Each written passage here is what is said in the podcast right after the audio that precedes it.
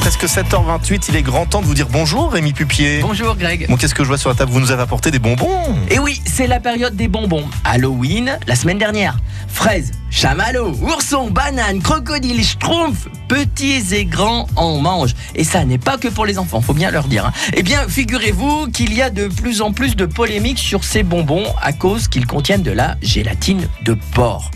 Des candis acides, ou alors des confiseries hydragéifiées, ou alors à la réglisse, il faut de la gélatine. Parfois, c'est de l'amidon ou du agar-agar. Et là, les végétariens ou les personnes de, de confession musulmane ne peuvent pas les manger. Bon, malgré tout, est-ce que les Français mangent beaucoup de bonbons? 6,8 kilos chaque Ah oui, quand même. seconde. Ah oui. C'est-à-dire 220 000 tonnes par an. Truc de fou énorme. Si vous avez des doutes quant à la présence de gélatine, il faut acheter bio.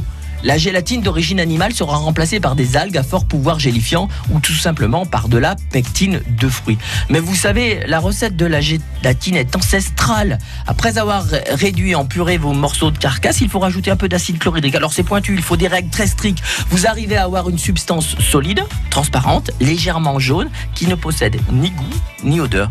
Mais bon, vous savez, une feuille de agar-agar avec du jus de pomme et du citron. Vous faites chauffer tout ça, vous mettez un petit peu de colorant, du sucre et miam, vous faites des bonbons chez vous et régalez-vous. Et c'est bonbon pour le moral et on sait quoi faire grâce à vous ce week-end que je vous souhaite excellent. Merci Rémi. Bon week-end à tous. Johan Carpedo.